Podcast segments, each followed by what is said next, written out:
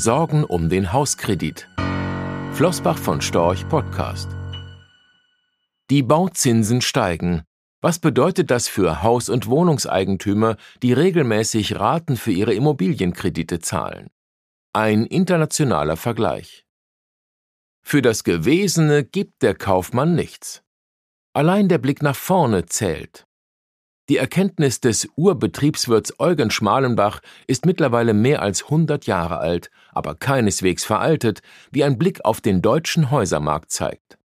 Mussten Häuslebauer Anfang 2022 in Deutschland für einen zehnjährigen Immobilienkredit im Durchschnitt kaum mehr als ein Prozent an Zins pro Jahr zahlen, waren es für neue Verträge zuletzt rund vier Prozent. Damit hat sich die Ausgangslage für Immobilienfinanzierer drastisch verschlechtert und viele Träume von einem Eigenheim sind geplatzt. So ist der reale Auftragsbestand im deutschen Wohnungsbau im vierten Quartal 2022 um knapp 18 Prozent gegenüber dem Vorjahresquartal gesunken. Und diese Entwicklung verlief in sehr vielen Ländern ähnlich. Aber wie hart treffen die steigenden Zinsen Haushalte, die sich bereits vor der Zinswende zum Kauf oder Bau einer Immobilie entschieden haben? Immobilienbesitzer also, die bereits in der Finanzierung der eigenen vier Wände stecken. Haben sie sich womöglich übernommen und könnten angesichts der gestiegenen Bauzinsen ins Straucheln kommen? In vielen Ländern geht von den gestiegenen Bauzinsen keine unmittelbare Bedrohung für die Mehrheit der Hauseigentümer aus, die dafür einen Kredit laufen haben. Darauf deutet die Entwicklung der durchschnittlichen Zinsbelastung hin. So zahlten Haushalte in Deutschland, in Frankreich oder in den USA im Schnitt zuletzt einen ähnlich hohen Zins auf ihre Immobilienkredite wie Ende 2021.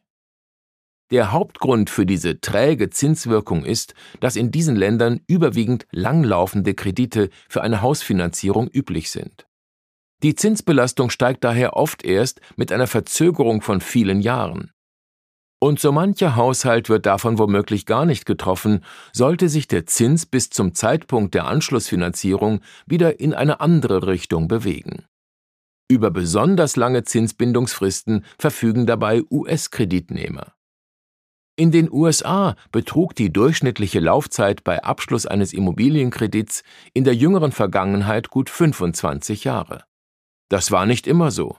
Noch in den Jahren vor der Subprime- und US-Immobilienkrise ab 2007 waren zeitweise bis zu 40 Prozent der US-Immobilienkredite mit einer variablen Verzinsung abgeschlossen worden.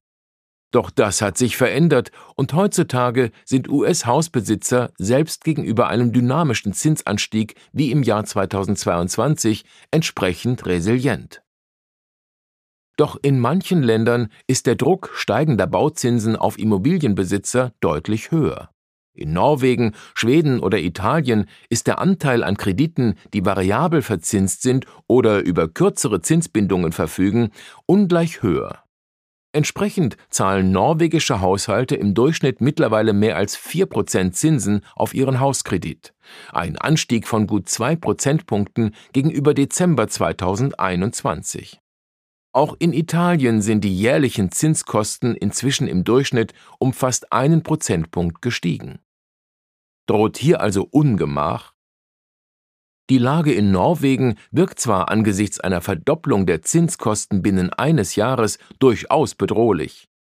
Lagen doch die insgesamt ausstehenden Schulden norwegischer Haushalte Ende 2022 bei rund 250 Prozent des verfügbaren Einkommens.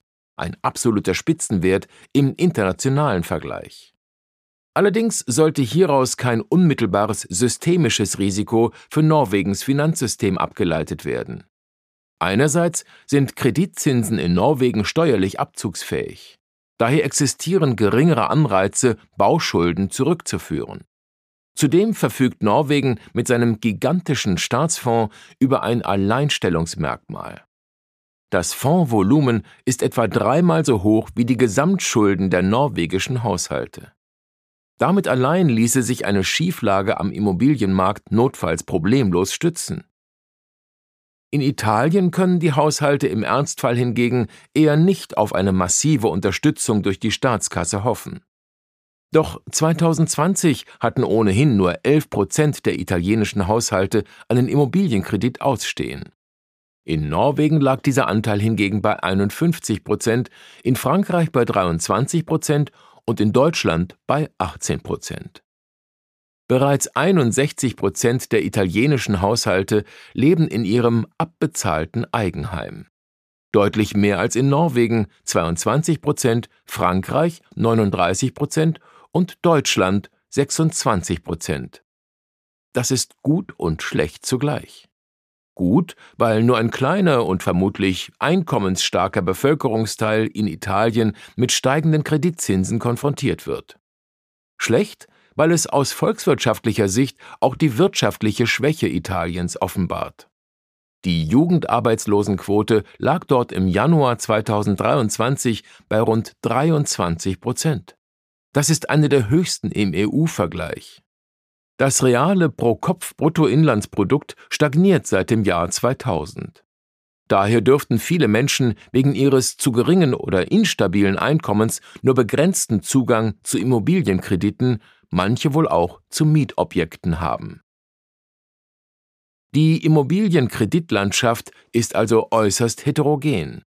In manchen Ländern steigern höhere Bauzinsen nicht nur die Zinskosten von Neukrediten und wirken sich negativ auf das Neubaugeschäft aus. Sie wirken sich auch zeitnah auf die Zinskosten bestehender Immobilienkredite aus. In den skandinavischen Ländern, aber auch in Italien oder Spanien ist dies der Fall.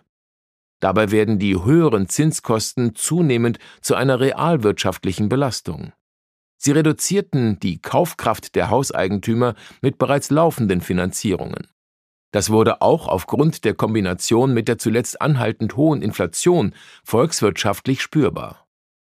So waren schwedische Haushalte einer Umfrage des schwedischen National Institute of Economic Research zufolge noch nie so pessimistisch. Entsprechend deutlich haben die Immobilienpreise reagiert. Im Januar sind die schwedischen Hauspreise gegenüber ihren bisherigen Höchstständen im März 2022 um 16 Prozent gesunken. Die schwedischen Notenbanker halten in diesem Jahr zudem eine Rezession für sehr wahrscheinlich. Die Auswirkungen der steigenden Zinsen sollten also keineswegs verharmlost werden. Auch in anderen Ländern dürften die realwirtschaftlichen Belastungen erheblich sein. Die gleichzeitige Abkühlung von Immobilienmärkten und realwirtschaftlicher Nachfrage dürfte manche an den Beginn der großen Finanzkrise von 2008 erinnern. Doch es finden sich wichtige Argumente, die gegen diese Wiederholungsthese sprechen. Einerseits ist diese Abkühlung heute geldpolitisch beabsichtigt, um die Inflation in den Griff zu bekommen. Gewisse Kollateralschäden sind also durchaus einkalkuliert. Zudem verfügt die Geldpolitik mittlerweile über ausreichend Instrumente, um möglichen Liquiditätsengpässen im Finanzsystem zeitnah entgegenzuwirken. Außerdem hat sich die Kapitalausstattung der Banken seit der Finanzkrise spürbar verbessert. Andererseits dürften Haushalte in großen Volkswirtschaften wie Deutschland, Frankreich oder den USA relativ resilient gegenüber steigenden Bauzinsen sein, da deren bestehende Immobilienkredite in der Regel über eine lange Zinsbindung verfügen. Gute Gründe also, um dieser Tage zuversichtlich zu bleiben. Rechtlicher Hinweis diese Publikation dient unter anderem als Werbemitteilung. Sie richtet sich ausschließlich an deutschsprachige Anleger mit Wohnsitz bzw. Sitz in Deutschland, Österreich, Luxemburg und in der Schweiz. Die in dieser Veröffentlichung enthaltenen Informationen und zum Ausdruck gebrachten Meinungen geben die Einschätzungen von Flossbach von Storch zum Zeitpunkt der Veröffentlichung wieder und können sich jederzeit ohne vorherige Ankündigung ändern Angaben zu in die Zukunft gerichteten Aussagen spiegeln die Zukunftserwartung von Flossbach von Storch wider, können aber erheblich von den tatsächlichen Entwicklungen und Ergebnissen abweichen. Für die Richtigkeit und Vollständigkeit kann keine Gewähr übernommen werden. Der Wert jedes Investments kann sinken oder steigen, und Sie erhalten möglicherweise nicht den investierten Geldbetrag zurück mit dieser Veröffentlichung wird kein Angebot zum Verkauf, Kauf oder zur Zeichnung von Wertpapieren oder sonstigen Titeln unterbreitet. Die enthaltenen Informationen und Einschätzungen stellen keine Anlageberatung oder sonstige Empfehlung dar. Sie ersetzen unter anderem keine individuelle Anlageberatung. Angaben zu historischen Wertentwicklungen sind kein Indikator für zukünftige Wertentwicklungen. Diese Veröffentlichung unterliegt Urheber-, Marken- und gewerblichen Schutzrechten.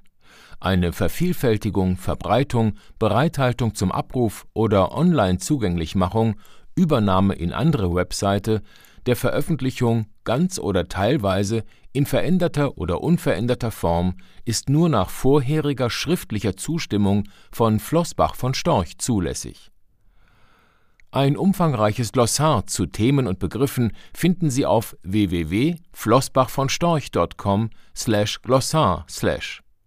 Diese Veröffentlichung unterliegt Urheber-, Marken-, gewerblichen sowie wettbewerbsrechtlichen Schutzrechten. Copyright 2020 Flossbach von Storch. Alle Rechte vorbehalten